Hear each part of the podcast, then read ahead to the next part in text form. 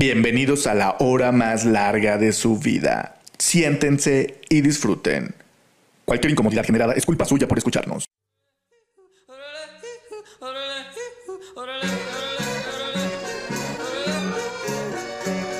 Overgun, punzando en tu frecuencia. Comenzamos.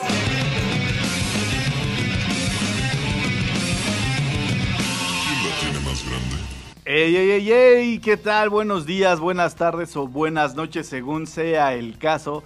Sean bienvenidos y bien, pero bienvenidas a la hora más larga de su vida. Gracias por acompañarnos una vez en esta transmisión de la temporada del regreso de Obergón. Incomodándoles como siempre desde la comodidad de nuestros hogares, los saludamos Julio Castillo, Oscar Admin, Saúl Rodríguez, el Puma, y el que en este momento les habla Israel Tizcareño. ¿Cómo están, carnalitos? ¿Qué onda? ¿Qué onda? ¿Cómo están? Como cada semana, aquí Saúl Rodríguez saludándoles desde cabina. Hoy vamos a hablar de los ochentas, papis. ¡Uh! Uh, ¿Qué onda banda? Los saluda Oscar Admin desde el Orange Monkey para Overground. Yeah. Yeah, yeah, la muñeca fea. Yeah, pues, yeah, la muñeca fea. Sí, allá la muñeca fea. Aquí con ustedes, Julio, desde mi casa, toda madre. El tema máster. Yo les traigo datitos, no precisamente politiquillos, sino datos interesantes que surgieron en los ochentas. La verdad es que son un chingo, pero pues digamos que son los más, más importantes. En 1980 se generó la primera videollamada, carnales. O sea que podemos decir que somos herederos de ese pedo. Bien, de los no, 80. de no haber sido por ello, pues Obergón no existiría, ¿verdad? O sí, Es- pero por walkie-talkies. No lo sé. Yo, yo recuerdo cuando mi papá veía los supersónicos conmigo y me decía, algún día, algún día Sí. las videollamadas van a Bajaba- existir, hijo. Bajaba la tele así, ¿no? Ajá. Y salía Y mira- ahí las O sea, y, y- y afortunadamente mi papá todavía vive, todavía vive un saludo. Y, y la Saludo verdad- al Saludos. señor. Y, y la verdad es que, o sea, qué chido que pueda vivir lo que él soñó, ¿no? Lo que vio en caricaturas todavía ahí como, como idea. Y me acuerdo mucho que decía, no, un día, un día vas a ver que así van a ser los teléfonos y así nos vamos a comunicar. Qué chido, ¿no? Qué chido que se haya podido lograr eso. Ok, Jules, buen dato. ¿Y qué más? ¿Qué más pasó? ¿Qué en otro un dato triste, un dato triste del precisamente 1980, pues es que John Allen, John Lennon, hoy me pendejo, John Lennon es asesino. John, John, Ale- Jonah Lennon era la hermana de John Lennon. Carnalita. En el Es un, universo dato, es paralelo. un dato de Obergón que nadie En sabe. el, en el universo venimos, venimos del futuro, lo sabemos, lo borramos de sus memorias, pero Jonah Lennon también fue asesinada. Fue En por el capítulo descanse, pasado. Jonah Sigue Lennon. bien, sigue bien Bueno. Sísifo por el, por el Pero- capítulo pasado. Perdónenme, pero, híjole, yo me fui al dato histórico en su acta de nacimiento. ¿verdad? Ok. Todo el mundo lo conoce como, como John era Jonan. De, mi, de los Beatles, güey, mi Beatle favorito, John Lennon, güey. O sea, por este pinche rebelde, por subversivo, por al mismo tiempo por amoroso, la chingada. Entonces, Y por cierto, y el tipo este sigue vivo, ya salió, que, que, que ya salió del tambo, ya salió de Almoloya, o todavía sigue allá. bueno, ya. Que sepa, lo pasaron a Puerta Grande. Yo, yo me quedé en la, en la onda de que, que, que lo iban a liberar, pero los fans dijeron, tú sacas ese cabrón y nosotros lo matamos. Ahí fue donde yo me quedé, ¿no? Realmente Órale. ya no supe si sí realmente Ay, lo sacaron o no, güey, sí. Tú Ay, sacas a ese cabrón, cabrón y lo matamos. Lo mismo dicen de Selena. Ah, sí, Ay. ah. no, de, respetos, respetos para Selena. Y si regresas, te matamos. No. Eso fue en el 80. En el 81 ocurre algo que para mí es de los acontecimientos políticos más importantes por lo que representó. Y fue que el Papa Juan Pablo II sufre un intento de asesinato. No sé si recuerden de ese pedo. Sí. Pasemos la página mejor. Pasamos para la no- página. En el Me mismo mojo el dedo y paso la página. En el mismo año, pues fallece otro de los grandes de la música, el buen Bob Marley. Uh, no, no, no. Puta madre. No me ametralles. Ahora sí no me, me ametralles, así mi Rambo. porque no mames, güey, también Bob Marley era puro pinche amor, güey. No, sí, no mames, exacto, güey. De- la gente que más da amor es como que pa, en chinga. Yo ¿no? por eso soy un ojete, güey. Quiero ser eterno. En 1983 identifican el virus del VIH, Sí, da, lo que da al SIDA. claro. Una notición que a la fecha sigue sin cura, ya es controlable. Obviamente, por suerte, pues ya no se mueren luego, luego. Ya es como que ya puedes vivir con la enfermedad. Con lo que no puedes es con la discriminación, maldita sea. Pero fue en 1983. En 1985, el señor Robert Ballard encuentra los restos del Titanic. Eso también está chido, no porque se haya hundido el Titanic, ¿va? Pero lo que representaba ese pedo, pues era por fin hallar qué pasó, güey.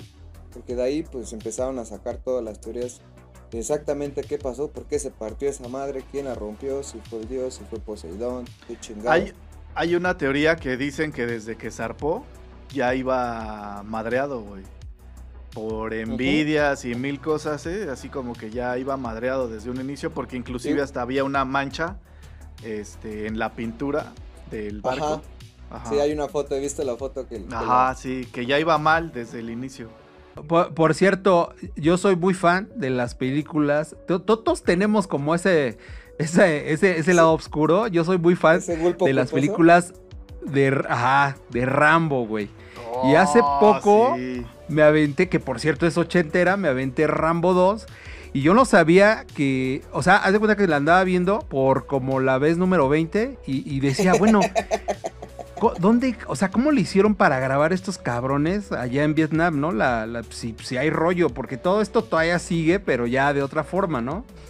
Total, investigué, güey. Estaba y- reciente en esos años. y, y se grabó, toda la película se grabó en el estado de Guerrero. Sí, claro, sí, claro, claro. Cámara, otro dato del culo, Buen dato. ¿eh? Sí, está ¿Te la sacaste? ¿De dónde? Del culo, papi. Muy bien. Otra Del cosa, otro Flies. acontecimiento, pues, poquito triste de 1985, pues, cómo no hablar del terremoto de la Ciudad de México, Oh, que sí, era por ahí no, 7.7, 7.8. siete, Por sí, suerte, no pues no me tocó vivirlo, nací cuatro No, a años mí después. sí.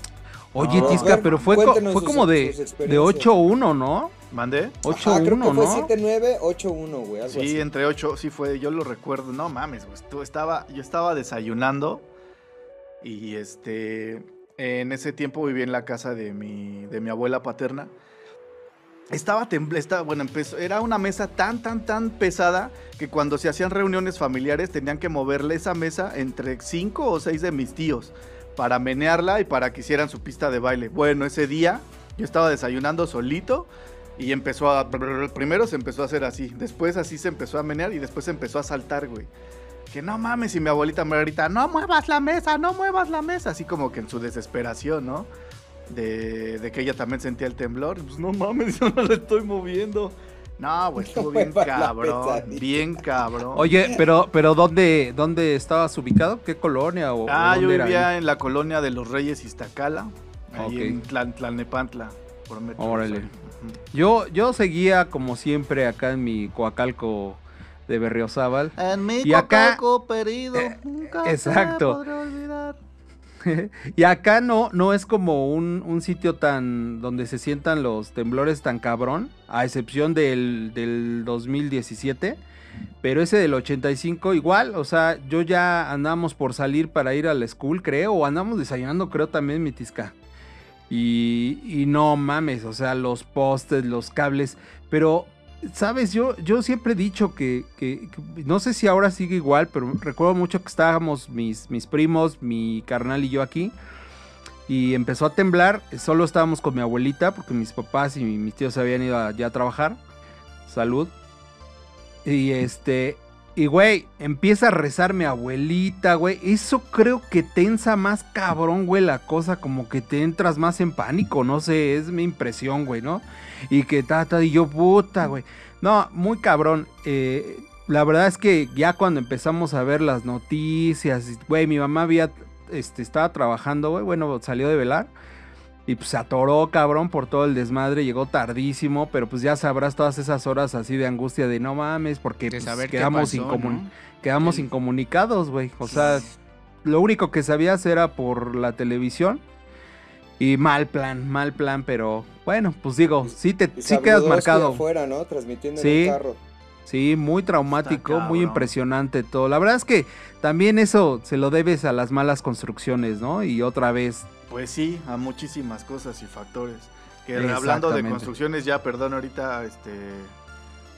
Me acuerdo mucho que yo le decía como niño a mi papá: Oye, papá, eh, ¿qué onda, no? ¿Por qué, por qué todo el mundo está tan. tan histérico, tan, tan preocupado? ¿Por qué lloran por todos lados? ¿Qué pasa, no? Porque para mí nada más se movió la mesa, o sea, yo no vi más. En esta colonia no se cayó nada. Y me dijo un día así: Vente. En la noche y nos, nos- me llevó en su bochito, un bochito rojo, hacia el centro. No mames, güey. No, No mames. mames. Qué cosa tan más cabrona para un morro. Digo, hoy se lo, se lo Sí. agradezco porque me aterrizó. Ese momento a mí me aterrizó de muchas Sí. formas.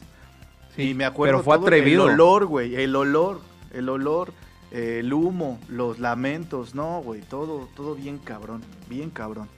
Sí, ya no le tuve que preguntar nada. Sí, ¿Ya entendiste? No, sí, ya entendí. ¿Quedó No, claro? Y fue como lección de vida, ¿no? Sí, Sí, claro. sí, pero un, un acontecimiento muy triste y muy lamentable. Sí. Brutal. La verdad, sí, brutal. En 1986 ocurre el accidente del transbordador espacial Challenger. ¿Se acuerdan de ello? Oh, sí, Uy, claro. no, tremendo. Cabrón, ¿no? El Creo que challenge. es sí, inolvidable esa imagen, güey. Muy cabrona. Y empezaron justamente a vender este de estos para armar, se me fue el nombre. Este, a- ¿Legos? ¿Mandé? Te- No, ¿Legos? Tente. no, bueno, ¿Tente? sí, tentes, legos, pero no de esos de, de las a escala, de ¿cómo se llaman? Sí, esos son como Ah, Ah, ok. ya, ya, sí, ya, sí, ya, sí, ya. sí. y de justamente de- del Challenger empezaron a, a vender un buen de, de cosas para armar. Yo me, me acuerdo que a mí mis, mis jefes me compraron unos de Micro Machine con el ¡Puta Challenger, ¿no? sí, Es más, no Al siguiente programa, se los prometo, ahí lo tengo todavía, güey. Wow. No, vas a tomar, Chingón. vas a tomar foto y vas a, postearla aquí. Ándale. A huevo. ¿Cuál otro programa? Ni que la chingada. Sí, tengo, tengo de hecho mis muñecos. Tengo mis muñecos de Star Wars originales. a mí me hubieran- Del momento. A mí me hubiera encantado tener esos muñecos, pero se quemaron justamente en mi casa en el 85. Ah, que- uf. No mi, casa, mi casita se quemó en el 85. Ujú. Chale, Otro acontecimiento apunto. importante Déjame- para apunto Otro de los datos. lista. de Por los favor, 80. güey, por favor. Des. sumamos. Es que, ¿sabes qué? Tisca dijo, no mames, ya va en el 86, ¿qué pedo? No ¿Qué dijo pedo nada. es momento. Es momento. Sí, se te ha de haber pasado, chavo. No, no hay bronca. Sí, Pero no seguramente. te preocupes. No, no investigué lo suficientemente bien. No, en 1987, E.E. Value crea la píldora abortiva. Ah, Wow. Champú, cuel. La abortiva, recuerden que la anticonceptiva Sí, sí, sí, es más, otra. más rato. Sí, claro. Pero fue la de un abortiva. mexicano. Pero la abortiva todavía más controla a la mujer, eso a mí me encanta. Que, Citotec. que, que en, que en mi en mi visión yo creo que debería haber pastillas Pinche para, para no producir para no producir tanto esperma por, por cuestiones de, de probabilidad. Es mejor O- obra- pero bueno. Obral, dos pastillas. No, no, no, no, no. 9 de noviembre de 1989 fue derribado el muro de Berlín. De Berlín, claro. ¿vale? Que dividía la Alemania occidental con la oriental. Digamos, la neoliberal free commerce con, Claro. con, la, Unión, con la Unión Soviética. Y fue Sí. muy, muy importante, güey. Claro, claro. Sí, güey. Gorbachev. Adiós, Gorbachev, ¿no? ¿Te, te De acuerdas? ahí, ¿Te acuerdas? ahí empezó, de ahí empezó. Sí. claro, claro. ¿Te acuerdas, Tisca, de esas? Yo me acuerdo muy bien de la noticia, güey. Me acuerdo que de verdad me dan ganas como de llorar, güey. Güey. De ver. Pink Floyd se volvió Pink Floyd así. ¿Te no acuerdas, mames. Tisca, que salieron después cerquita de esas, la- los, los zapatos perestroika? Claro, güey, de Canadá, no mames. Perestroy, sí, a- a perestroy. huevo. Perestroika. Sí, a huevo, güey. Yo, tu- yo tuve los únicos Yo perestroika. Yo tuve unos perestroika que me regaló mi primo Aquiles. Aquiles Tiscareño, te mando un saludo hasta ¿Aquí les Querétaro. va esa? Aquí les va esa, aquí les bailo yo. Aquiles Tiscareño.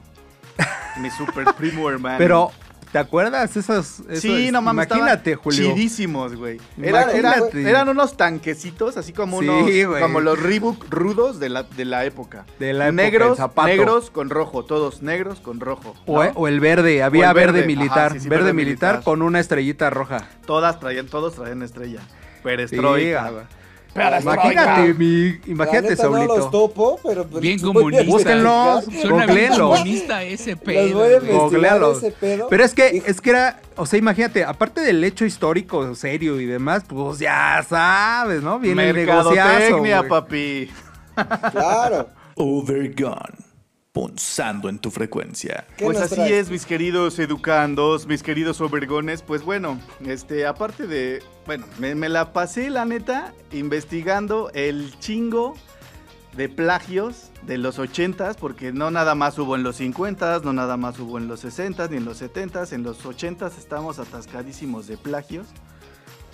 Y yo creo que eso se va a acabar hasta ahorita con la ley esta que entró, pero pues no, no creo que ni así puedan. en lo que estuve viendo es que no sé qué sería de este mundo sin Italia, ¿eh? Sin Italia y sin Inglaterra. Digo, ya lo sabíamos, pero... O sea, ubican la canción de Tú y yo de Emanuel, la de Tú y yo, la la la la la la la, la, tú y yo. Ya, ya, ya, ya, hasta ahí, hasta ahí, hasta ahí. Ah, sí va, si no, vale madre. Esa canción de Tú y yo, en 1982, la cantó, la, la- la hizo un tal Pupo que se llamaba Su Dinoy. Iba algo así. Ay. ah, exactamente Ah, igual, güey, ¿no? Su Dinoy. No, de Su Dinoy. La lira, la la, la, Su Dinoy. Así, igualita, güey. Bueno, Ese, ¿Cómo- el cómo no? a lo más que da, güey. Ese pedo lo traes, papi. huevo. me- eso me sigue sonando a perestroika en vez de italiano. Es que es un italiano que residió mucho tiempo este, En, al- en, en al- en- En Alemania. En- Órale, Rusia. En Alemania. No. Rusia, en Rusia y Ale- Sí, en. Alemania, Alemania Oriental. pero en la de Rusia, La pero en la de Rusia, la oriental. exactamente. La oriental. En la- Ah, es que la Alemania nazi, güey, era un imperio. huevo, güey. o sea, que, que, que casi abarcó hasta Rusia, cabrón. No mames. No, estuvo muy cabrón, güey, no mames, Estuvo muy por favor. cabrón, güey. Muy El cabrón. punto es que eran otros tiempos y que la neta a veces funcionaba más una canción en latín, en español, que en italiano, ¿no? Eh, el- un ejemplo de esa es una canción de, de esta Daniela Romo, que ganó este, premios internacionalmente, la de Yo no te pido la luna, ¿sí? Esa cancioncita de Tan solo 1984. quiero amarte. Ya, ya, ya. Ya, ya, ya, nos van a tumbar- nos van a la el video. chingada- ¡Oh, ¡Chingada madre! Déjame, déjame brillar, puto. Esta canción de, de Daniela Romo, esta sí fue adaptación, porque eso fue, solo- bueno, ella hizo la letra, nueve, nuevecita. Y por ahí cuenta la historia que se la dedicó a, a la que era su, su, ama- su, su amada en ese entonces. Es una canción muy bonita, la neta de decirlo, ¿eh? A mí sí me, me afloja el moco esa rolita, tiene una estructura chidita. Sí, todo te afloja el moco, papi. Ay, sí, claro, güey. y, y, esta, y esta canción realmente fue hecha para una, una morra que se hacía llamar Fio, ¿qué? Fiordaliso. Fiordaliso. Y la canción se llamaba Non voglio mica la luna. ¡Ah, huevo, puto! sí. Me la saqué Mario. del culo. Mario, ¡A la Luigi. verga! Luigi, no No, no, non voglio mica la luna. Hasta ahí. y, esa, y esa canción, realmente, el, el compositor que fui, fue Luigi, Luigi Albertelli. Se la hizo a esta, a esta, cha- a esta chapa Fiordalizo, pero la hizo mucho más este, conocida Daniela Romo, Romo perdón, a nivel internacional. Y todos los premios que tiene esa canción son por Daniela Romo. Entonces, del italiano, la, la Fiordalizo terminó cantándola en español. O sea, pero ajá. como que muy de esa época, ¿no, Mitisca? Sí, Como- claro. O sea, eso, esas adaptaciones Este, yo supongo que sí pedían chance la mayoría de ellas, pero era, era, muy, era muy común, ¿no? Que hicieran eso. Una que sí tuvo Claro. pedos, una que sí tuvo pedos, y eso sí me acuerdo con- mucho, fue con la de tun, turun, tun, tun. ¿Alguien le acuerda? ¿Se acuerda de esa? Toda la vida. No mames, güey, ¿no? Y Que era salió- fan. Sal, y sí, yo también era fan, güey, me Nada más veme, nada más veme, mira. Sí, a huevo. Exactamente, te, te vestiste de, de Manuel de esa época. eh, con, su, con su disco Desnudo. Así hubiera salido Ay. encuerado. ¡Ay, puta madre! Qué chingón se la están pasando, eh, pendejo. ¡A huevo, güey!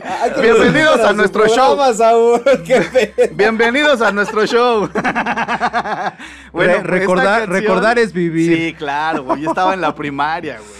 Esta canción, un, un tal Franco, cubano, en 1986, al mismo tiempo que aquí en México, 1986, Emanuel, sacan la canción de toda la vida. Y uno se peleaba con el otro y todos estaban así como pendejos y la chingada. Y no, no, que es mía, que es tuya, que no, que la chingada no la puedes tocar. Y salió un tal Lucio Dalla cantando Tutta la vida. A huevo, ¿Qué les, 1900. dijo? ¿Qué les dijo? A ver, bambinos. A ver, bambinos. Mamma la mía verga. No, bueno. Y él, él hizo la canción en 1984. O sea que realmente el pleito, pues ahí acabó, ¿no? Y, justamente este, e- es la única que tengo así como de, de tres, este, tres lugares distintos 3X. peleando. Ah. Ay, no, 3X es otra cosa. De los 80s, nomás las 3X de los 80s, mm, chulada. de Heidi, No de. Heidi, Heidi. Italian Heidi. Así, así. De. Jairi, De, dice. de Heidi, Heidi. Heidi, Heidi. Hare Krishna, Hare Krishna. Hare Krishna. Bueno, pues también la famosísima canción de estos muchachitos de menudo, no sé si los topan, si los ubican, que anda su, Claro. que andan haciendo en, su, en domingo con cruda cae a toda madre. sí, la- Ven, claridad, la, la, la, de Puerto Rico. Ajá, sí. De Puerto Rico. La, la, la, la, la. Sí, este, está la serie, de hecho, ahorita, por si la quieren ver. De hecho, yo ahí Este, yo me sé un dato de ahí de menudo que dice, A ver, venga, venga. Échale, échale. Yo no de venudo. se supone que estaban practicando ahí los chavos, ya saben, bien bien este masculinos en la en el garage de su casa estaban ven claridad, tarara, tararara". Y en eso que entró la hermana de uno de ellos y pues dijo, "Ay, qué chicos tan menuditos, ¿no?" Y que por eso es que es que se le puso el nombre a menudo. Ajá, fue por Ah. eso y según yo por un este, por un por un guisado. Ah, no es cierto. No, me salió, güey, no me salió. No, no. Es lo que te iba a decir, es que, es que uno tenía forma de libro. Ándale, ándale. Uno de callo, no. Uno de callo. No mames. Qué pendejada, güey, no me salió, perdón, me trabé. Pero bueno. Ok. Entonces esa canción de Claridad la hizo realmente igual un italiano, un tal Humberto Tozzi. Igual la canción se llama Claridad. Eh, Más bien, ¿sabes qué me estoy dando cuenta, Tisca? Creo que los productores de México viajaban mucho a a Italia. Italia, claro. ¿No? Claro. Y por eso es que es por eso que exportaban tanta música Italiana. i- italiana, ¿no? Pero Porque, date pues, cuenta.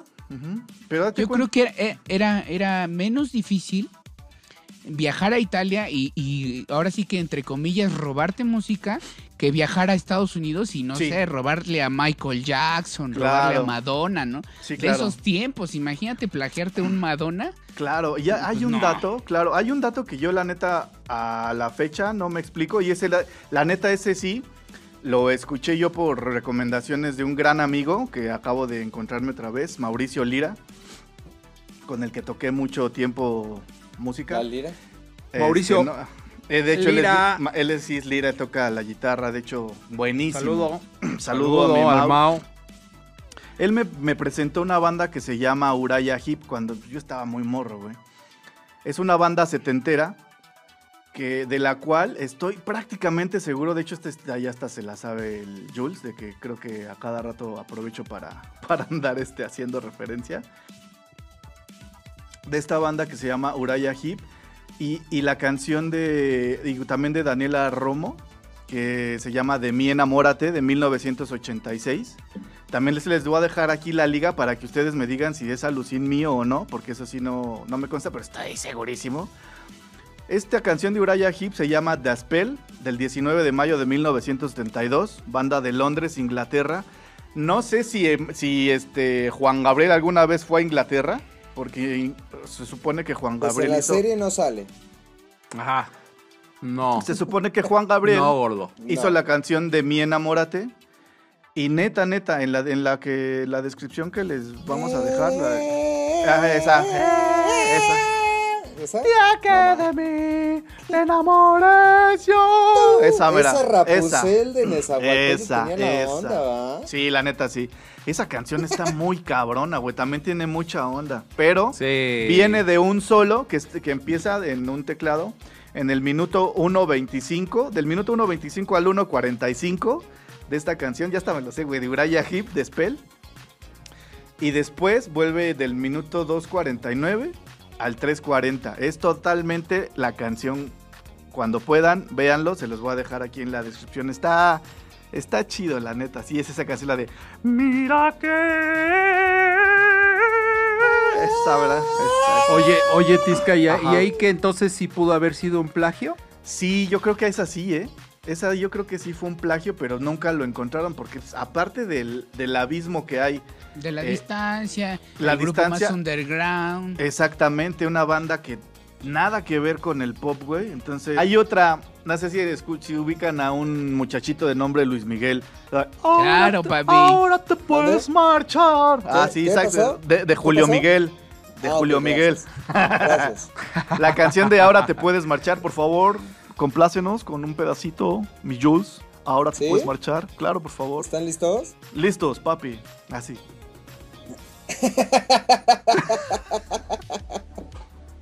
Venga, venga, dale, dale, dale. Vale, vale. Bueno, con esa bella canción de Ahora te puedes marchar, ¿no? Esa Ah, rolita. pues claro, claro, ese sí. Sí. Lo conocemos Esa- todos, sí. Ajá, claro, sí, del La original, a 87. eso me la original, sí, claro, la original, bueno, es de una Dusty Springfield, ¿no? I only wanna be with you. Pero bueno, también ahí se los dejo en los, en los links. O- oye, Tisca, pero de Sí. italianos, también la del No, bikini no, no. azul, ¿no? Ah, claro. Sí, sí, sí, claro. Esa, también razón. está. Sí, claro. Sí, sí, sí. De, bueno, ya dejando a México por la paz. no sé si ubican a un grupo que se llama UB40 con una, una rola que dice Red, Red, wine". Sí. Esa, ro- esa rolita fue, re- fue originalmente compuesta por un tal Neil Diamond. También la, la canción Red Red Wine, pero estos muchachitos la, la hicieron a su versión reggae en 1983. Casualmente, ¿hasta cuándo conociste tú esa canción, Oscarino? ¿Ustedes cuándo conocieron esa canción? Pues ya. Pues ya. Ajá, Como con en la- UB40. Pero yo la como yo- conocí como hasta los en el 91. 92, Yo era 4, chavito. ¿Verdad 93. que sí? Sí, Sí, ándale, como en como, el 90 y- 93, 94, tienes razón. Sí, me la acuerdo prepa. de la, la caguama, Justo- exacto, Ajá, acá, sí, claro. y pasabas la Justo caguama. cuando, ándale. Yo, yo la recuerdo justo cuando estaba Luismi en su apogeo tipo Ok. Sí, este, claro. Viña del Mar y ese pedo. Sí, cuando sí, sí, claro. primer Viña del Mar, por ahí. Ajá, claro. Estaba muy morrito, pero sí, la Sí, recuerdo. Y eso es de Inglaterra, o sea, se fusilaron una rola de Estados Unidos, los morros de Inglaterra. Los de UB40, de Red Red Wine, son de Inglaterra. Y su historia está bien chidita, ¿eh? De, de, de UB40. Pero bueno, Sí, es buena, buena banda también. sí, muy buena banda, muy, muy buena banda. También. Aparte, George- aparte Ajá. como que los escuchas, bueno, yo recuerdo que en su momento los escuché, ya después los vi y te esperas como que negritos, Negritos, ¿no? Acá sí, tocando, claro. ¿no? Sí, güey, te llevas la sorpresa, oh, qué chido, güey. Sí, o sea, la neta, sí, mucho feeling, mucho, mucho, mucho feeling de, de los UB40, ¿no? Sí, le, le- le- le machetearon. He visto Sí, algo de la historia de esa banda y sí, sí le machetearon para, para poder sonar claro, así. Mucho, mucho. De hecho, vienen de una este, situación súper humilde, súper, súper humilde. bueno, han escuchado la canción de la de Self Control de Laura Branigan, la de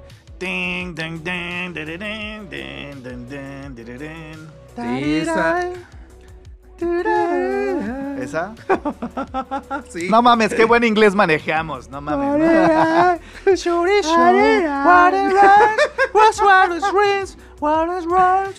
Guacha, guachando al, al todo lo que damos. Ah, huevo. Bueno, esa, esa rolita que la conocimos por, por Laura Branigan de Nueva York, Estados Unidos, es de un tral Raf. ¿De dónde creen que ese es el, mucha- que es el muchachito Raf? Igual la canción se llama Self Control. Ni más ni menos que de Italia también. Y la canción suena bastante bien también con ese O- morro. Oye, güey, pero todo, sí. lo, lo raro es que cuántos italianos comercialmente en Main Street han, Sí, ¿no? de- han, sí, en el han estado están ahí, ¿no? cabrones, muy, muy cabrones. Sí, está, está muy chido. Son pocos, ¿no? O Sí, sea, pero, no, o sea, no son que destaquen, muchos. Ajá, que destaquen. Exacto. Tal, tal vez, tal vez no vemos que destaquen porque estamos, acuérdate, del otro lado del charco, ¿no? Allá más bien a nosotros ni nos topan, seguramente, ¿no? Entonces, No sé, no sé. Yo, yo pienso que, que va por otro tema, pero. Pero, güey, yo sí conozco así como muchos compositores también italianos, pero no, compositores, pero no el artista, no, sí, no la sí, Pausini. claro. Ajá, Laura Pausini y Eros Ramazzotti, hasta ahí llega, ¿no? Y el, Zucker- el. Y el Zúquero, sí, claro, el Zúquero. Super fan el Leo de, de Zúquero. Saludos ¿Ah, al sí? buen Leo, sí, claro. Saludo, Leo. Igual, este. Este. El buen Rod Stewart. eh, se fusiló. Bueno, es que ya no sé si se es fusilar o no Fusilo. fusilar. De Londres, Inglaterra. De una rola que se hizo en mil- 1973 de, de Persuaders. Persuaders, como se pronuncie, perdónenme.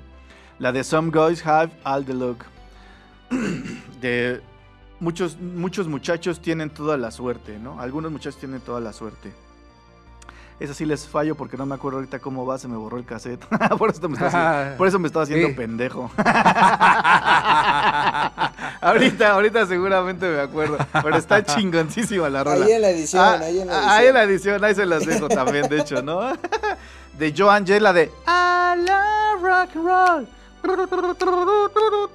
¿Esa?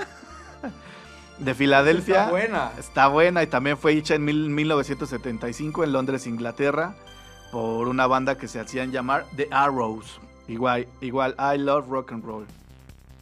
Y esta, mis niños, esta sí es así como... Está, está muy bonita y yo sé que va a mover fibras por, al, al buen Oscarín.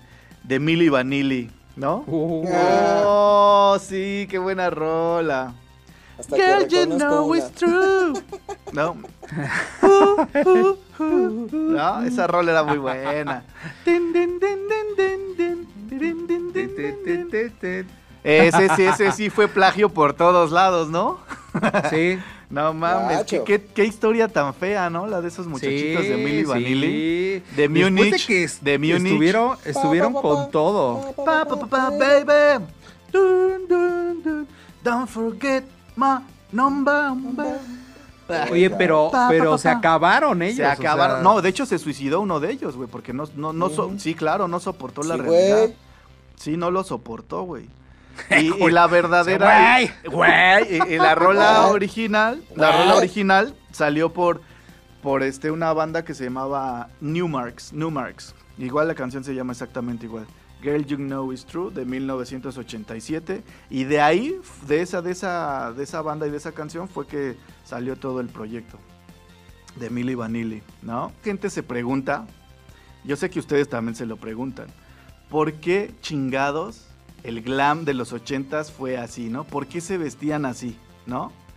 Y era, y fue como una, un tipo, no fue un tipo, fue una rebeldía realmente de los nuevos artistas contra el típico estereotipo del macho rockero que imperaba en, la época de, varios, ¿no? Este, recuerden que venían de una educación súper, súper severa, de, un régimen muy, muy marcado, muy segmentado. Entonces se volvieron prácticamente descarados y provocativos, utilizando prendas que utilizaban este, pues, mujeres, ¿no? Por lo general. A mí se me hizo, no sé, no sé ustedes qué opinen, pero a mí se me hizo como un tipo de feminismo manejado, pero por testosterona. O sea, neta, o sea, bueno, más bien fue, fue rebeldía, ¿verdad? Fue rebeldía. Sí, Pero, sí, ya pero la lo cagué. fue- lo fue-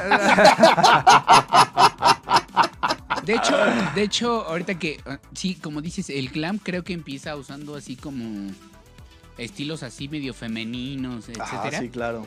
Y, y ya el metal como tal, el que el Sí. es que no me, no me acuerdo es- quién fue el que inventó el metal, El, glam pero- metal, ajá. el glam Ya metal, pero eh, el tipo que inventó vestirse de cuero trabajaba en una sex shop. y Ah, entonces sí, claro. veía, veía a los gays cómo se, se llevaban sus trajes de, de cuero y Sí, él claro. se vestía así en, en los Claro, toquines. claro. Entonces, a partir de ahí, el cuero se puso de moda en el metal. O sea, digamos que lo, lo ven rudo, pero pues viene de, de un gay, ¿no? Exacto, exacto. Y en este caso, pues el, el glam, pues yo digo que se caracterizaba así más o menos los estilos así medio fe- afeminados y el, y el pelo bien acrepado, ¿no? Así bien, Chingo de bien esponjado como, como en los ochentas.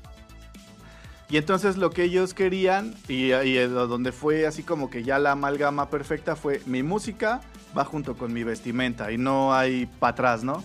Y cuando estos chicos se lanzaron a hacer nuevos estilos en el pop y en el rock de los 80s, pues igual heredaron esa onda glam, porque esta onda glam murió hasta los 90s y de repente todavía hay en el New Wave y ondas así, se siguieron saliendo este, ondas así, por decir, del rock gótico, pues como ejemplo tenemos a Bauhaus, al emblemático The Cure, a Specimen, Siouxsie and the Banshees, Sisters of Mercy, Mephisto Waltz, los Love and Rockets, ¿no?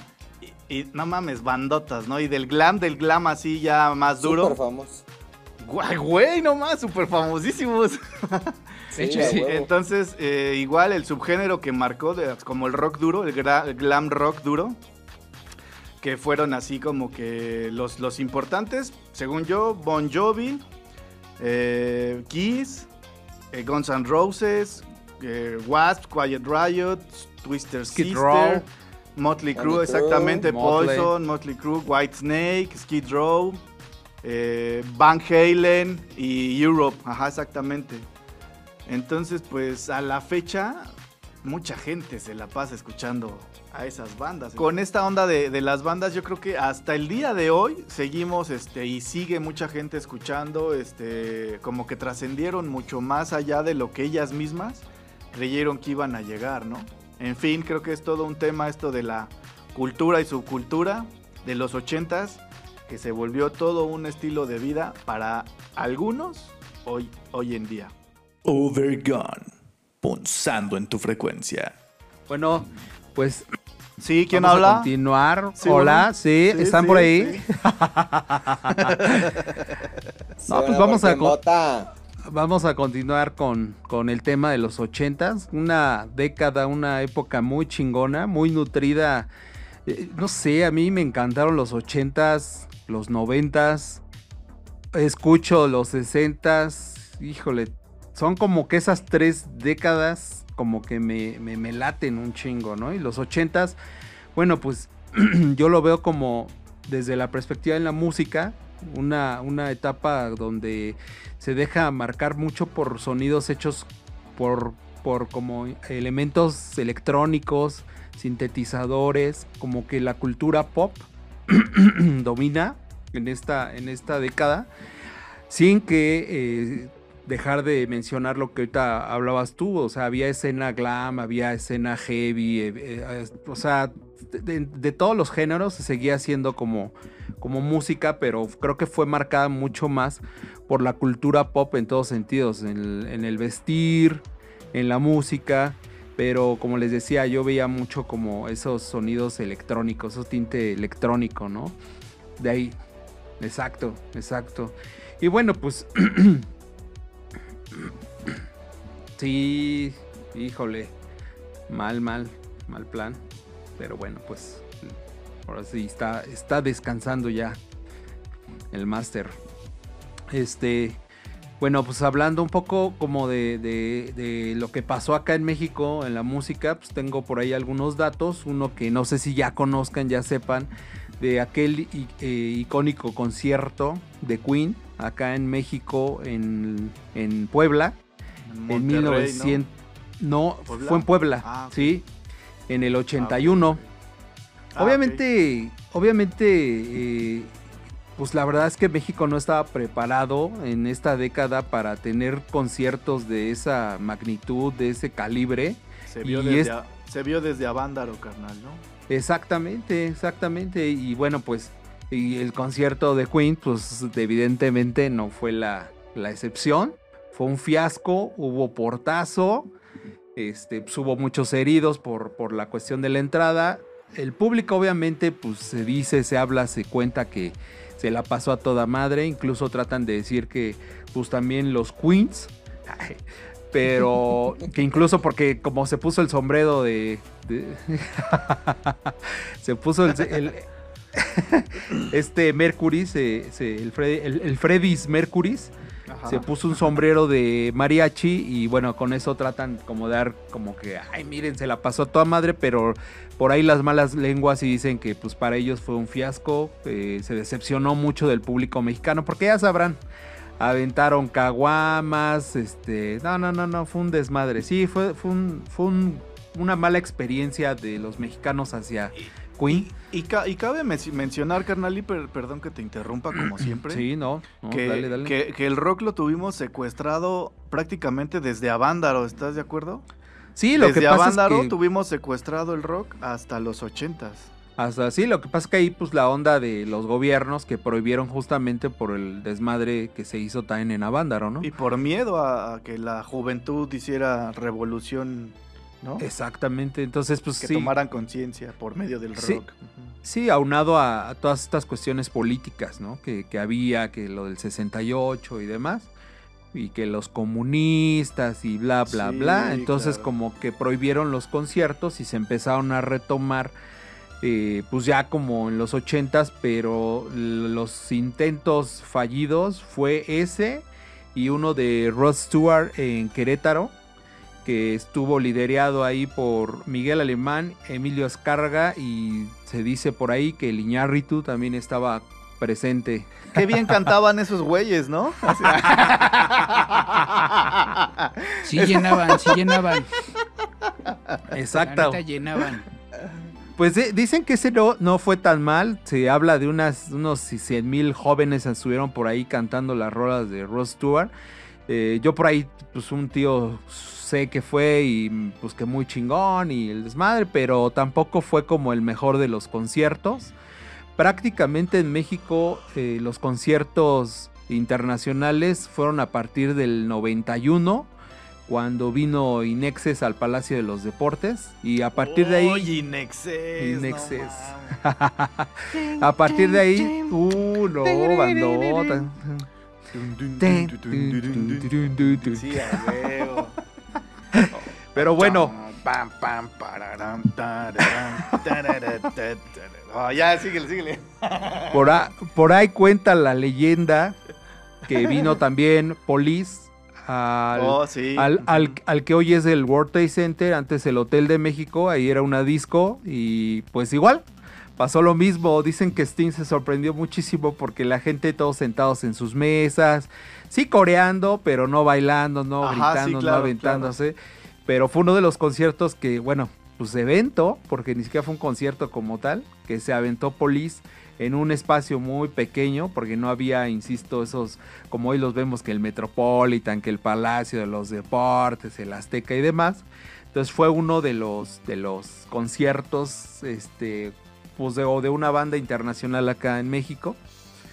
Y otro muy famoso en la Plaza México, ahora sí, eh, en el 88 fue, creo, si mal no recuerdo, con el español, mi rockero español Miguel Ríos.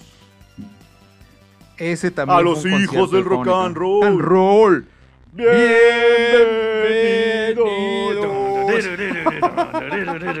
Sí, a huevo. Exacto. ¿Cómo te la estás pasando, Oscarina?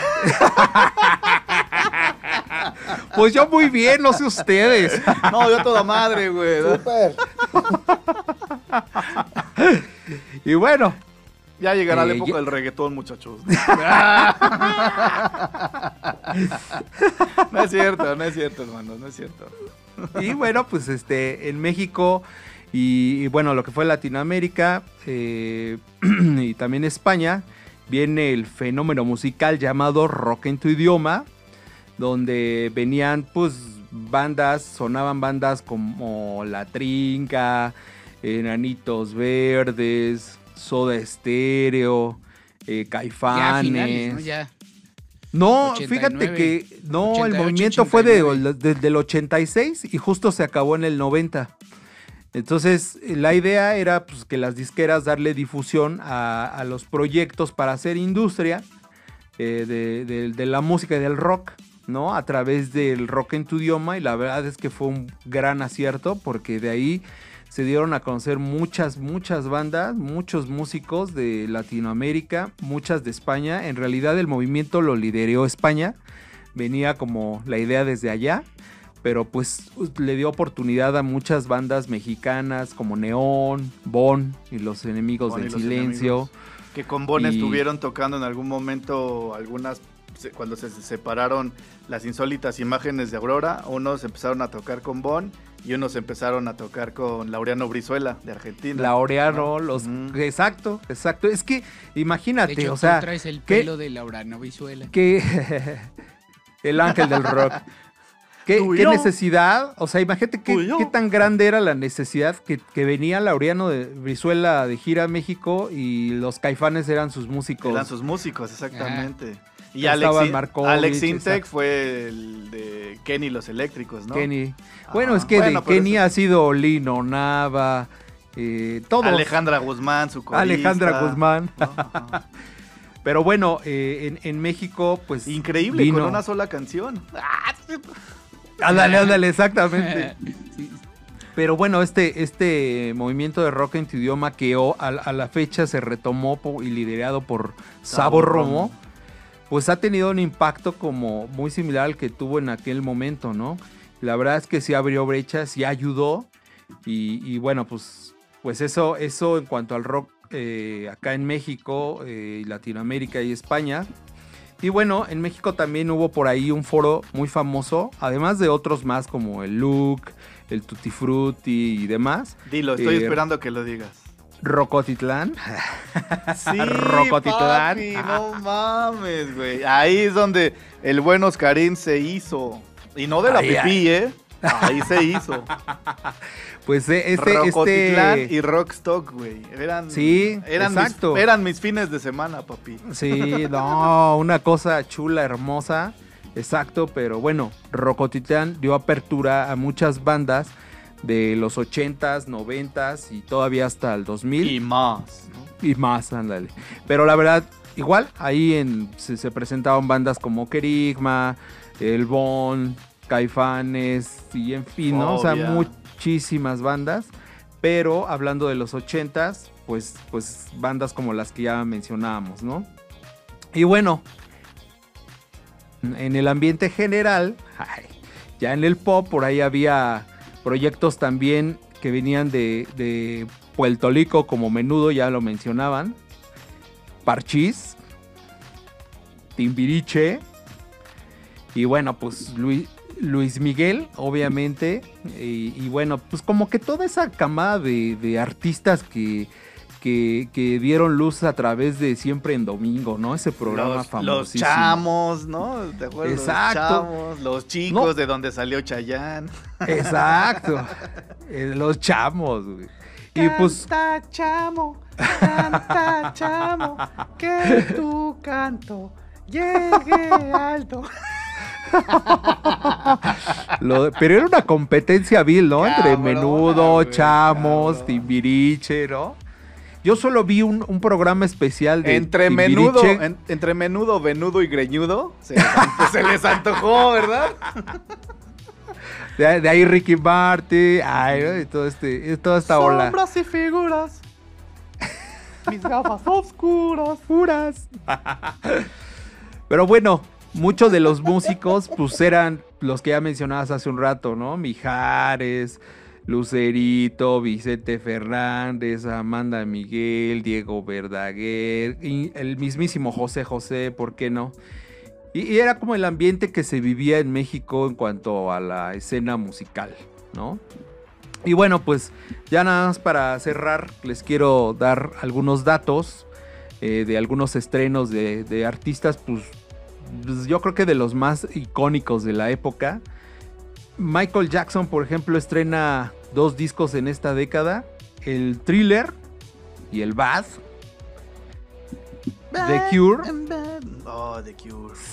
17 Seconds, Ah, qué Pornography, disco, güey, no The mames. Top. El Pornography es de mis discos favoritos, papi. el Kiss Me Kiss Me, También. Disintegration. Ah, Disintegration también. Ah, Güey, o sea, todo, sí, Todos güey. los de The Cure. es que no mames, güey. De Pitch Mod también se avienta por ahí. Uno, dos, tres, cuatro, cinco, seis discos. Overgone. Punzando en tu frecuencia. Y con respecto a la música, surgió la idea de crear ese canal, carnal. ¡Wow! Para que transmitieran videos musicales las 24 horas del día. Nada de reality shows. Nada de reality shows. Era pura, puros onda. videos de musicales. Esta, esta televisora inició su primera transmisión el 1 de agosto de 1981 exactamente. Y era su primer video que transmitieron Sí, era de una banda de The Boogles. Eh, bueno, la influencia que dejó MTV sobre... Ándale, ajá. Pinche señora, ya cállenla. ya siéntese, señora, no mames. Pues no se lo van a imaginar, pero yo creo que MTV, como salía respectivamente en canales de cable y todo eso, influyó muy cañón en la época. O sea, cualquier moda que salía en MTV, moda que querían seguir los chavos. O sea, cual- cualquier canción, cualquier vestuario, cualquier peinado, lo que sea, lo, lo tomaban los chavos. Este caso, pues, cómo, cómo Madonna creció gracias a, a sus videos. O sea, Madonna rompió récords también en videos en, es- en esos tiempos e impuso mucha moda, ¿no?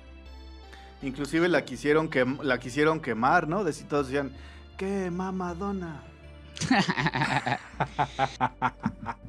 Ya, ya lo explicó también el Tisca, pues no dejamos afuera el glam, ¿no? Que en esa época también, también surgió y era para acá, para los chavos más rebeldones, que, que como dicen, seguían un, un antisocialismo, algo, algo más rebelde de, de, de, pues, todas las guerras que ya se habían suscitado, incluso desde, pensando desde los 40 pasando hasta el Vietcong, y pues ya no querían seguir, este, seguir ese, esos, digamos que Después de la, de la era hippie viene la era del glam y del rock. Bueno, hablando de tendencias de moda y formas de vestir, pues quién no recuerda a estos clásicos de, de todos los videos de los ochentas. O sea, a ti te hablan de los ochentas y sale esto de por acá atrás. O sea, sale la gente haciendo aeróbics con sus Sí, sí. Calentadores. Oye, Exactamente. Exacto, pero fíjate que Vamos, la otra vez chicas. estaba viendo un dato acerca de, de esa, de esa vestimenta. O sea, a partir de los 80 llegó para quedarse la Sí, licra, sí, sí. güey. Hoy Sí. le llaman los leggings. todos los ochentas se, se, se- digamos que es muy rico la época de los ochentas. Eh, tanto, tanto en, digamos, TV, cine, música, moda, o sea, mucha, mucha, mucha, muchas generaciones siguieron adoptando. Nada más, digamos, el glam se siguió utilizando, como estaba explicando Tisca, hasta el día de hoy. Este, incluso todavía, como dice también este, mi buen Oscar Admin, los leggings, ¿no? Los leggings hasta el día de hoy. ¿Y qué marca? ¿Qué marca los Legends? ¡Qué guapo! pantufla. cabrón!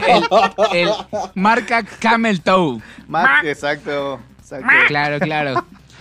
Oye, Pero bueno. oye, Saulito, ciertamente, o sea, no, no es porque a, a Tisca y a mí nos haya tocado vivir muy de cerca esa, esa época, pero la neta, tienes razón, o sea, ¿cuántos contenidos musicales Sí, de- sí, en sí. televisión, güey? ¿Cuánta música, cuántas producciones había, cabrón? Era un Sí, chingo. Y la, había muy una- rico. Es una época de moda muy cabrona, güey. Sí.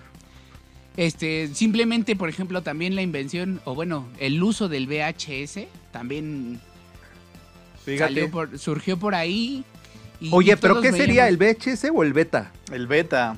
Yo creo que era el beta, ¿no? Super Betamax dorada. ¿te Ah, ya era el pro, era el Era pro. güey.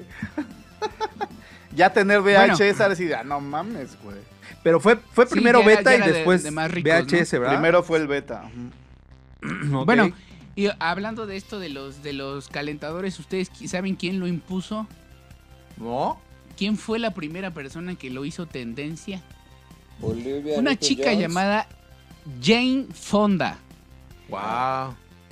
Esta chica también hacía videos de aerobics y alentó a la gente a utilizarlos, a vestirse así y sentirse más, más atletas, más deportivos, ¿no? Que se quisieran más a sí mismos. Hablando de objetos, ¿quién recuerda los Walkman? ¿Ustedes tuvieron unos? ¿O Claro. Los megabytes de? Sony, claro. ¿Algo, al- ¿Tú tuviste, Julio, Claro. Oh, yeah. Walkman o Dixman? Sí, no, Walmart. ¿Tú, Heredado, Saulito? obvio, heredado. Sí, no yo, me lo yo a yo. pesar. yo a pesar de los 90, a pesar de ser los 90, o sea, yo tuve Walkman, también heredado, y aparte, aparte de escuchar, también grababa. O sea, el mío ya grababa. Entonces era un super juguete para mí, un super juguete. Ahorita, no sé si te acuerdas, Oscarín, bueno, les platicamos que le rezabas a todos los dioses porque tú agarrabas tu cassette virgen, güey, y ponía, escuchabas en el radio, ¿no? Una rola. Ah, huevo, esa es la canción que estaba esperando, güey. Te la pasabas con el pinche dedo esperando Dedo a que ahí. empezara la canción, güey. Y en cuanto empezaba la canción, ¡pa! ¡A huevo! ¡A huevo! Listo. Y estabas todo el tiempo así de que no, que no diga el nombre, que no Que diga no el nombre. Ah, sí, no- sí, sí. Y sí, esa fue la canción. ¡Chingada madre! Güey, pero era poca madre traer tu Walkman. Yo la verdad tuve varios, pero la neta, casi puro sencillito.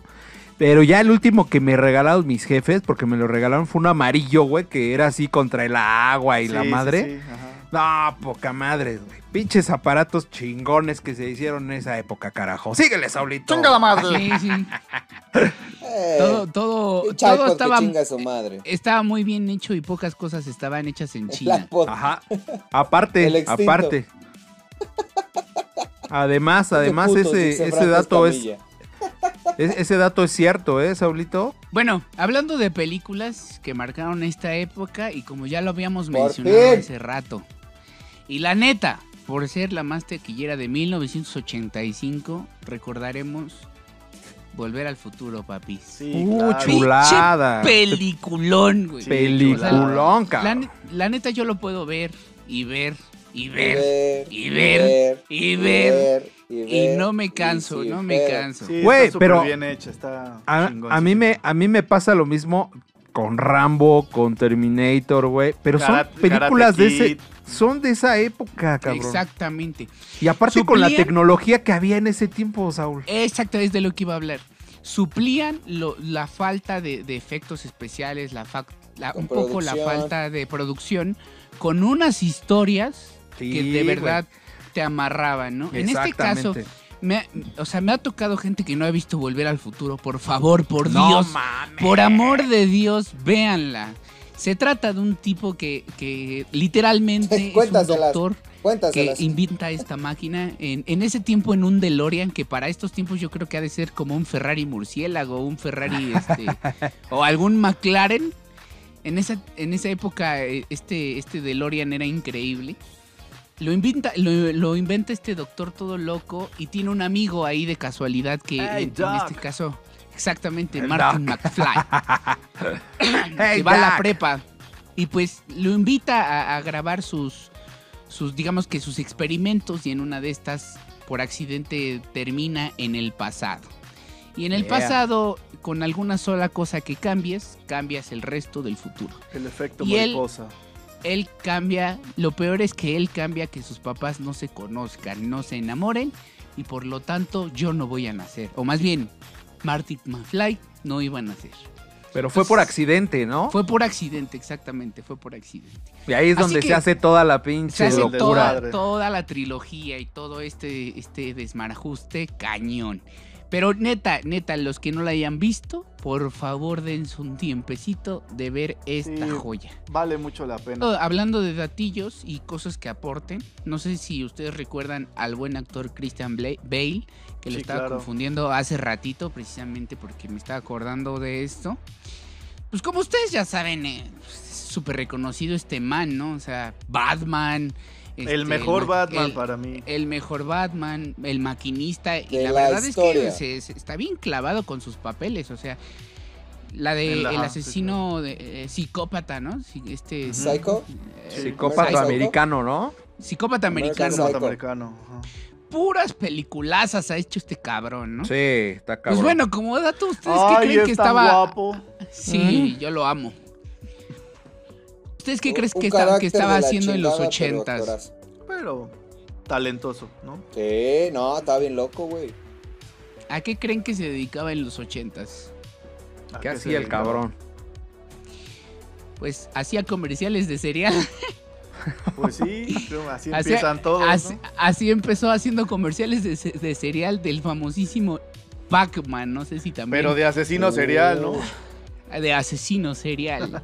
No sé si ustedes también recuerdan Pac-Man, ya que en los 80 Sí, fue claro. un gran auge para los videojuegos. Por supuesto Este que sí. Monito, Pero claro. este monito que comía Claro. fantasmitas y bolitas. Yo, yo no me declaro gamer, la neta, pero, no he podido superar. No, sí, pero no he podido superar este Pac-Man. Me encanta, cabrón. Yo lo Claro, sigo viendo. claro. Yo quiero, yo quiero jugar. Yo, yo- Bueno, y hablando de videojuegos, en los años 80 este, no sé si recuerden también esta peliculaza. Sí, sí, Claro. Pero, pero el videojuego fue fatal. Exactamente. Este, gracias a que salió la película y tardaron mucho en darle la licencia a Atari, Atari solo tuvo cuatro meses y querían que el videojuego saliera para la Navidad de 1982. Gracias a, a ese poco tiempo que tuvieron, hicieron una basura, un juego injugable, una aburrición terrible. Y Todos lo los peor- niños lo tiraban a la basura. Sí, lo peor de todo es que mandaron antes de tiempo a hacer millones y millones de copias. Sí, lo, a mí me tocó, güey, y sí estaba gachito, güey. Está Sí, súper gacho. Estaba muy aburrido, muy aburrido. Injugable. Muy aburrido, mano. No tenía Muy sentido. aburrido. Terminaba Muy aburrido, en un mano. cuartito, etcétera.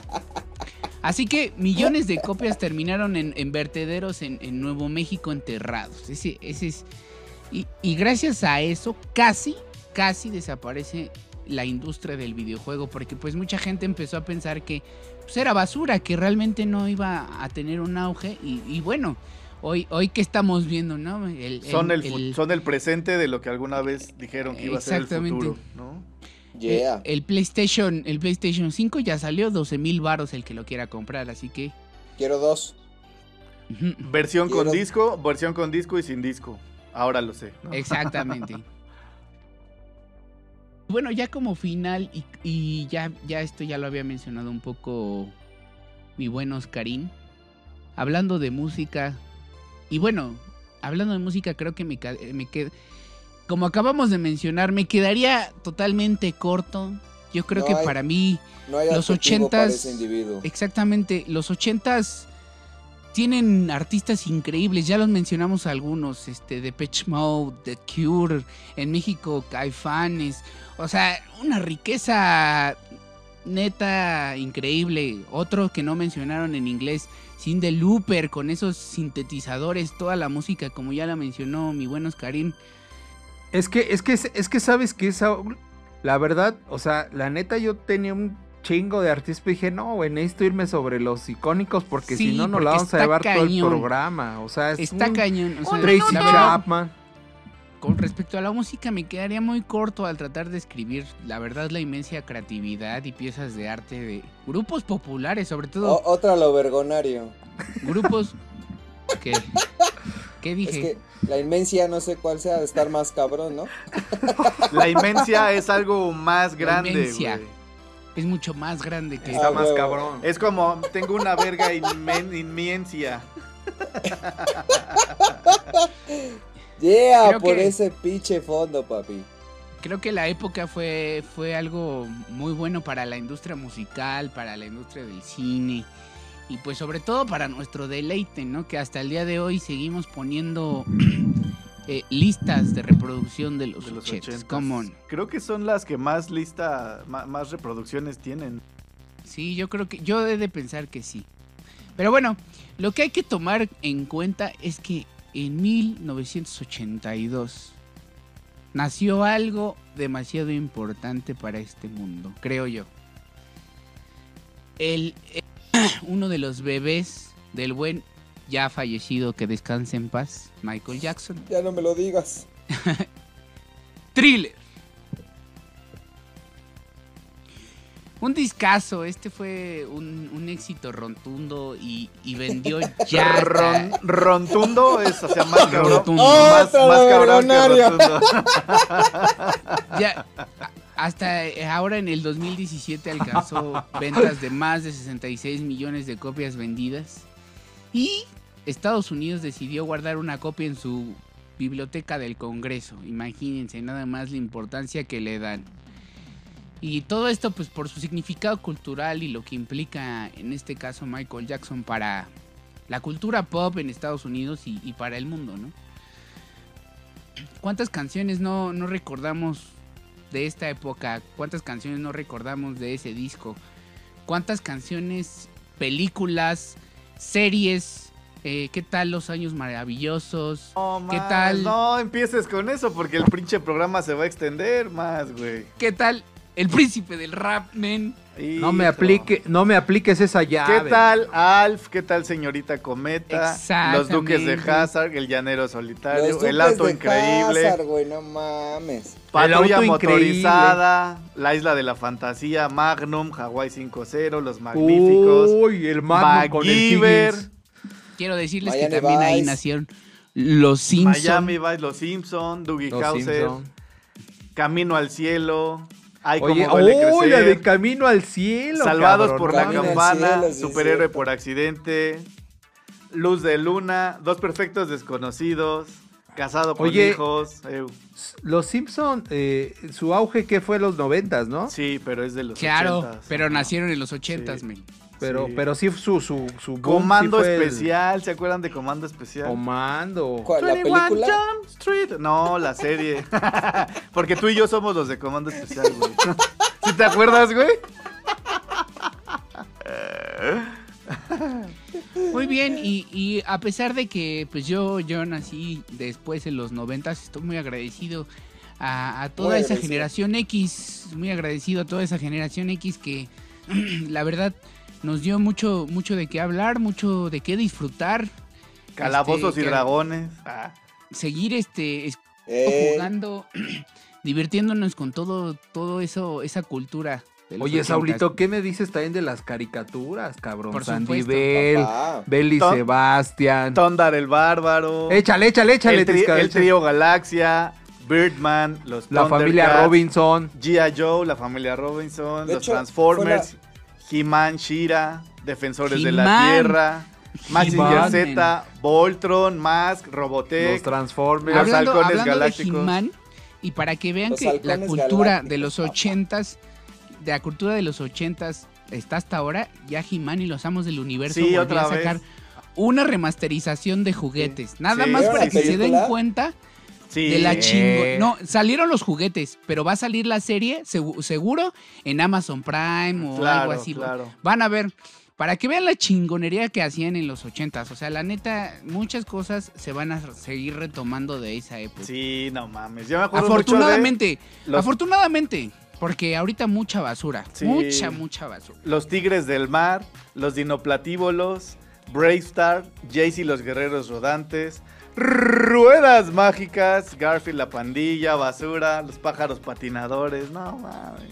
De esto debieron haber hablado, amigos.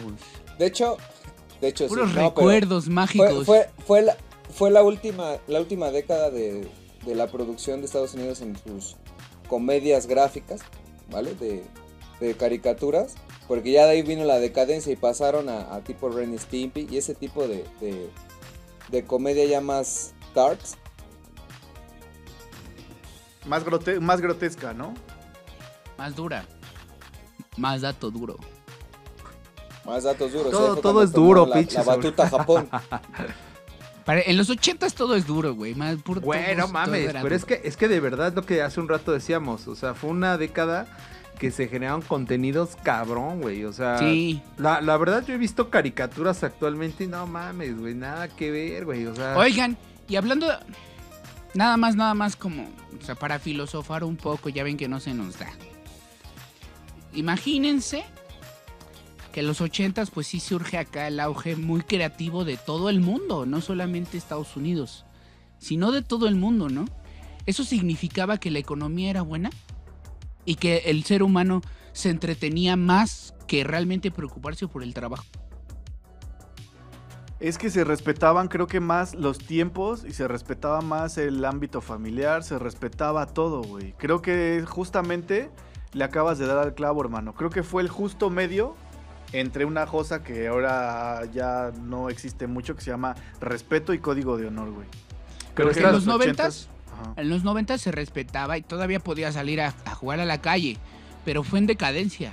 pero fíjate, fíjate, Tanto que hasta el día de hoy no puedes ir al parque solo. pero fíjate, qué, qué curioso, güey, en ese tiempo no había eh, las, las reglas, leyes que Exacto, hoy hay para, exacto. según no faltar al respeto, Para sin proteger, necesidad, ¿no? sin necesidad de ello, había un respeto, güey. Claro. Sí, fue, fue una época muy, muy, Sí, muy estaba- sana, muy chingona. justamente en el medio. O sea, tú podías hacer, tenías libertad de hacer muchas cosas, pero tú sabías, tú tan, tan- también tenías esa conciencia de, no, es que si ya me paso de aquí, ya, ya va a valer madre, ¿no?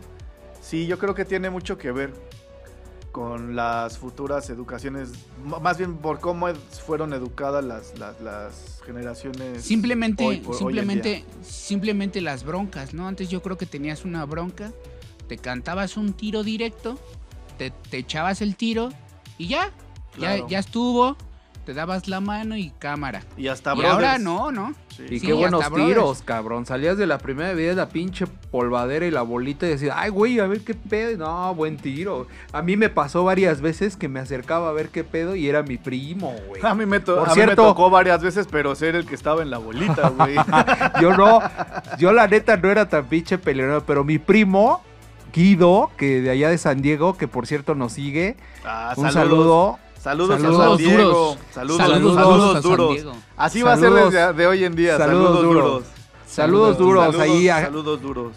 a Hisami, a Hisayoshi, sus hijos, y a Julia, que por allá nos, nos, nos topan. Un Saludos. saludo, pero, pero ese Saduros. primo, Saduros, pero ese primo, sí, güey.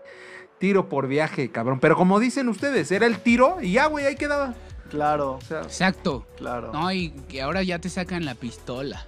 Ay, no mames. Ay, y, no, y, no para, y no para chupártela, ¿va? Y no, exacto. Sí, pero bueno, pues, pues sí, Muy era, bien, era. amigos, pues ese, Una- ese fue como una pequeña introducción de, de los ochentas. Qué bueno que lo recordamos con mucho cariño y con mucho amor. Y, y toda aquella generación dura que nos esté escuchando de los ochentas, escríbanos aquí abajo, sin miedo. Este, pónganos unos saludos duros, pónganos Ay, lo ay, que... Ya no, todo va a ser duro, güey. Todo es duro. Saduros. Duro contra, lo que duro quieran contra el muro, diría, diría el Jules. Duro contra el muro. Macizo contra el piso. En todas Saduros. las redes sociales. Saduros, Saduros a todos. Saduros a todos. Saduros. Saduros, amigos, Saduros. saduros. Sadu- Saduros a, Sa- Saduros a Sandrita Monster. Ah, sí, saludos. Saduros. Saduros. Sangrita. Monster. Haz lo tuyo, Ah, papi, está haz bien. lo tuyo. Bueno, ya que, ya que estamos en la sección de los saludos duros, saduros. Saduros al buen Juanelo que nos ve desde Austin, Texas. Saludos, carnal. a ti, Saduros. A tu esposa Saduros. Saduros. Saduros a mi jefa que no se pierde los programas, igual que a la jefa de buen Saduros a Jules. mi suegra. Saduros, saludos a mi suegra también. saduros a mis suegros también. Qué feo a Maggie, a Alo, a Leo. Saduros a todos, a toda la banda del metro. Saduros a a Sony, a, también. todos, saduros. Saduros. Saludos. Saludos, saludos a, y a los mi martelianos. prima, a mis primos, exactamente. Saludos a todos los de Martel que nos escriben, nos escuchan y, y nos mandan todo su cariño. Muchas gracias, cabrones. La neta, por apoyar este proyecto. Y a todos, todos nuestra familia y nuestros, nuestros familiares, todos nuestros amigos buena acá de, de la banda. Este, gracias por, por darles el like y seguirnos escuchando nuestras mamadas, porque la verdad, decimos ¿cómo lo hace? mamada. Nuestras mamadas. Las mamadas. pinches chingaderas. ¿Qué es eso de, sa- saduros? su puta madre. ¿Qué es eso de saduros? Saduros, Mitch. Ese Mitch. Saduros, Saduros. Mitch. Saduros, Mitch. Saduros, Y bueno, bitch. Ah, Hemos Saduros. llegado. De- Y en especial a la banda Quesito. Saduros a la banda Quesito. Saduros. Hemos- carnales. Saduros, banda, quesito. ¿Es Hemos quesito llegado- o quesitas? O Quesito. sea, ¿que vas a citar o así se llama? No, quesito? no, quesito, banda quesito de, de quesito de la quesadilla. de quesadilla Ah, gratinada, ya, sí. ya, ya. Banda quesito. Hemos llegado las- al final de este programa. Muchas gracias por escucharnos. Acuérdense de seguirnos en todas nuestras redes sociales y creo que tenemos por ahí una recomendacioncilla musical como en cada programa. Esta sección es La recomendación. ¡Recomendación!